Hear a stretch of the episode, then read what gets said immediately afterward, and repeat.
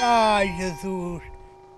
Há quantos anos eu falei, ouvi falar no aeroporto? Júlio passeia os 74 anos no centro da vila para desmoer o almoço. É, vou ver a bica e depois vou sugar um bocado. Durante mais de 40 anos, a Vila da Ota viveu a fazer contas ao aeroporto. Havia terrenos comprados, uns perderam o sinal, foi bons para uns e bons mal para outros. Aqueles que receberam o sinal não pagaram nada.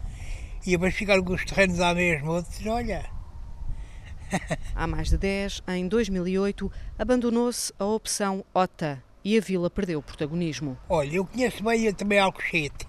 Aquela zona é muito ruim no terreno. É areia cega. Aquilo, tá- uma pessoa saía fora da estrada, tascava-se logo na areia. Areia cega. É areia cega. O senhor gostava de ter tido cá ao aeroporto ou acha que isso ia trazer uma grande confusão? Para a vida, para o pobre, fazia a vida muito cara. Ou seja, se o aeroporto viesse para aqui, os preços iam disparar. É disparar, era, era ruim para o pobre. Boa tarde.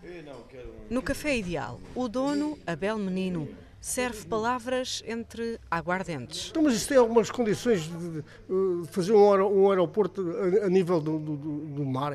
No, Alcochete, Montijo, isso tem, há alguma razão para fazer isso?